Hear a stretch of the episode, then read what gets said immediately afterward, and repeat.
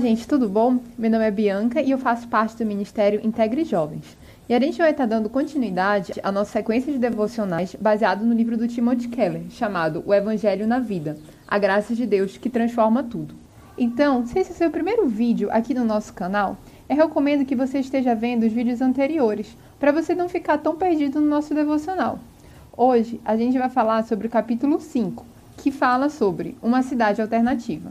Então, continuando os temas que já foram abordados nos últimos capítulos, a gente vai continuar falando sobre a importância da gente viver em uma comunidade cristã e agora especificamente a importância desta comunidade para o testemunho de Cristo numa cidade. Então, a gente vai começar lendo Efésios 1, de 20 a 21, que fala assim: Este poder ele exerceu em Cristo, ressuscitando-o dos mortos fazendo-o assentar à sua direita, e nas regiões celestiais, muito acima de todo governo e autoridade, poder e domínio, de todo nome que se possa mencionar, não apenas nesta era, mas também a que há de vir. Aqui nesse texto, ele fala que Jesus ele exerce domínio sobre essas duas eras, a era presente e a era que há de vir.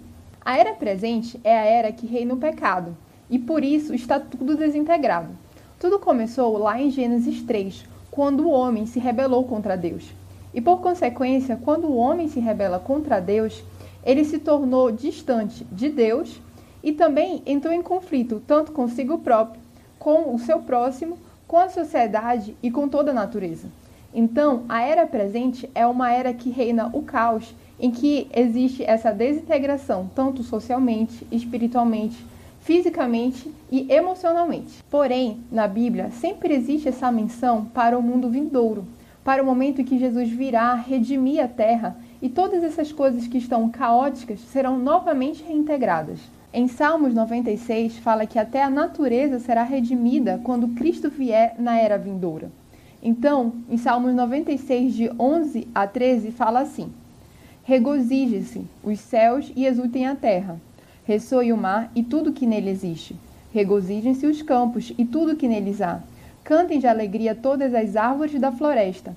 Cantem diante do Senhor, porque ele vem, vem julgar a terra. Julgará o mundo com justiça e os povos com a sua fidelidade. Então, nesta era, a gente não vai mais estar sobre o domínio do pecado. Deus vai enxugar dos olhos todas as lágrimas e até a natureza exultará com a vinda de Cristo. Mas quando Jesus veio à terra, ele também já trouxe o poder desta era vindoura para este mundo.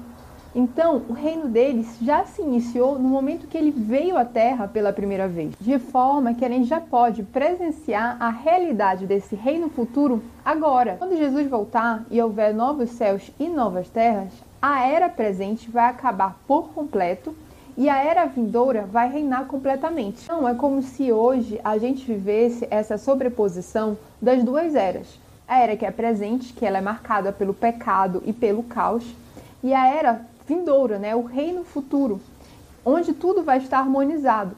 E aí a gente vive naquela é, eterna dialética do já e do ainda não. Ou seja, existem coisas que a gente já pode viver na nossa era, essa reconciliação do mundo, mas a gente ainda vive sobre o domínio do pecado. E dessa forma, se realmente é verdade que a gente já pode experimentar o reino de Deus ainda hoje, o que, que a gente pode fazer? De que forma a gente pode agir para que o mundo conheça esse reino de Deus aqui na terra? Então, em Mateus 5,14, fala que devemos ser como uma cidade construída sobre o um monte.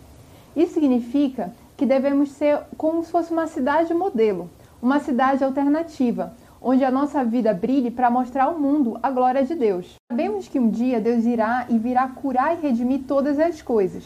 E atualmente a igreja deve refletir, pelo menos em parte, como que será o reino de Deus no futuro.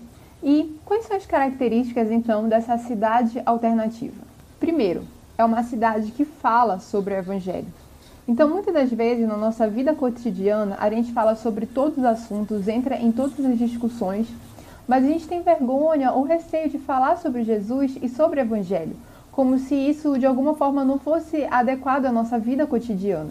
Em 1 Pedro 3,15 fala assim: Estejam sempre preparados para responder a qualquer pessoa que peça a razão da vossa fé, mas façam isso com mansidão e respeito. Ou seja, a gente tem que estar sempre preparado para falar de Jesus para os nossos amigos e familiares Mas a Bíblia também fala a forma como a gente deve fazer isso.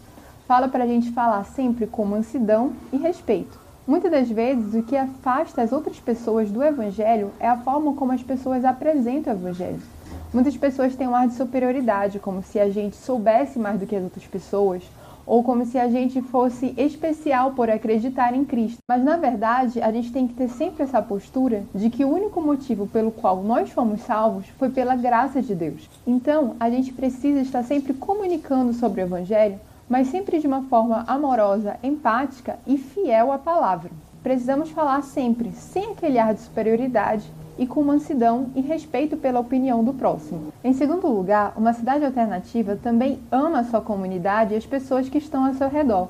Em Mateus 5,47, ele fala: Se vocês cumprimentarem apenas os seus irmãos, que estarão fazendo demais? Importante observar que a ideia de cumprimentar na cultura hebraica se referia ao shalom. Era uma ideia de acolhimento e de trazer paz para aquela pessoa quem você estava cumprimentando. Então, será que nós, como igreja, estamos acolhendo a nossa vizinhança?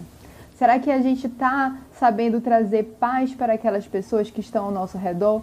Mesmo que não sejam pessoas queridas, pessoas que necessariamente gostem da igreja, às vezes podem ser pessoas rejeitadas, pessoas que as outras pessoas não olhem. Então, a forma da gente mostrar que o reino de Deus está vindo e como que será na era vindoura é a gente também ajudar a promover cura espiritual, física e emocional dessas pessoas que estão ao nosso redor. Em terceiro lugar, uma cidade alternativa é uma cidade que foi transformada pelo Evangelho. Em João 17,7 fala assim: Santifica-os na verdade, a tua palavra é a verdade.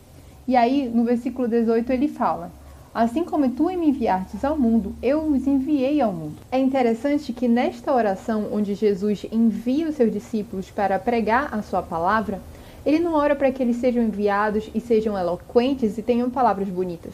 Ele ora para que sejam enviados e sejam santificados. Isso porque existe uma grande credibilidade quando a sua vida é consistente com aquilo que você prega. As pessoas podem até não prestar atenção naquilo que você fala, mas elas vão perceber a transformação do Evangelho.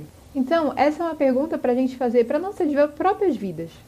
Será que o Evangelho nos tornou pessoas mais gentis, mais bondosas? Será que está ajudando a gente a enfrentar melhor os nossos problemas? Será que melhorou a nossa relação com a morte? Ou será que a gente também tem vivido uma vida incoerente com aquilo que a gente prega? Será que na prática nós somos pessoas mal-humoradas, chatas, grosseiras, pessoas que são muito amedrontadas, que não sabem resolver os problemas, indisciplinadas? O que, que a nossa vida diz sobre aquilo que a gente acredita? E agora vem talvez um dos pontos mais importantes. Nós não fomos chamados para testemunhar apenas individualmente mas através da nossa vida em comunidade. Então, a nossa vida em comunidade, nossa comunidade cristã, ela precisa refletir os valores e a transformação através do evangelho. Então, por exemplo, no mundo, as relações afetivas, ela envolve muitas das vezes interesses secundários que as pessoas têm umas nas outras. Então, muitas das vezes algumas mulheres, elas procuram homens por causa do dinheiro que eles têm. E muitas das vezes os homens procuram mulheres apenas pela aparência física. E a pergunta é: será que as relações dentro das nossas igrejas elas estão se dando através dos padrões do mundo? Um outro exemplo é como ocorrem as relações de poder. Então, por exemplo, no mundo, as relações são muito, têm muito a ver com quanto que a pessoa ganha, qual que é o dinheiro e qual que é a posição social que ela ocupa. Então, normalmente, que são os líderes, as pessoas mais influentes, são as pessoas que têm mais dinheiro. E elas normalmente mandam e desmandam como tudo deve ocorrer. E será que na nossa igreja está sendo diferente? Será que as pessoas que mais mandam na nossa igreja são as pessoas que têm mais dinheiro? Ou a gente tem aprendido a ver as pessoas de maneira igual? Então, a ideia de ser uma cidade alternativa significa ver todas as relações através das lentes do Evangelho. Então, é uma nova forma da gente fazer negócios, da gente enxergar as relações sociais, as relações raciais, da gente enxergar a arte, a sexualidade, ou seja, tudo, todas as nossas formas de interagir com outras pessoas e de agir como comunidade deve ser vista através do Evangelho. Então, no total, se a gente realmente quer que as outras pessoas enxerguem um pouco do como que será o reino de Deus, como que será esse reino vindouro, a gente precisa hoje já estar vivendo essa realidade.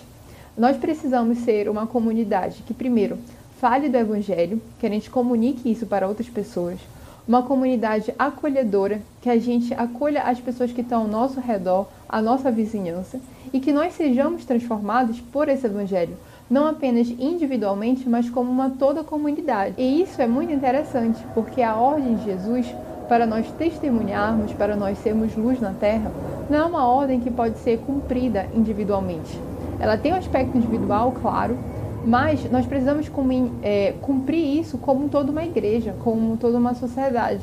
Não, adianta a gente estar na nossa vida particular, cumprindo, seguindo tudo certinho, se a nossa vida de igreja, a nossa vida de comunidade está um caos e existem muitas brigas, conflitos e invejas. A nossa vida como um todo precisa refletir esse novo reino. Então é isso que eu queria falar hoje sobre esse estudo. E eu queria deixar essa pergunta para a gente refletir na nossa semana. Será que a gente tem vivido de maneira adequada a nossa vida em comunidade? Será que a gente tem aprendido a ver as coisas de novas formas, da forma de resolver o conflito? E, por outro lado, será que a gente tem também mostrado esse reino para as outras pessoas que estão ao redor? A gente tem acolhido as pessoas com quem a gente convive? A gente tem é, tido ousadia para falar do Evangelho? Então é isso que eu queria deixar para vocês e que Deus abençoe. Até o próximo vídeo.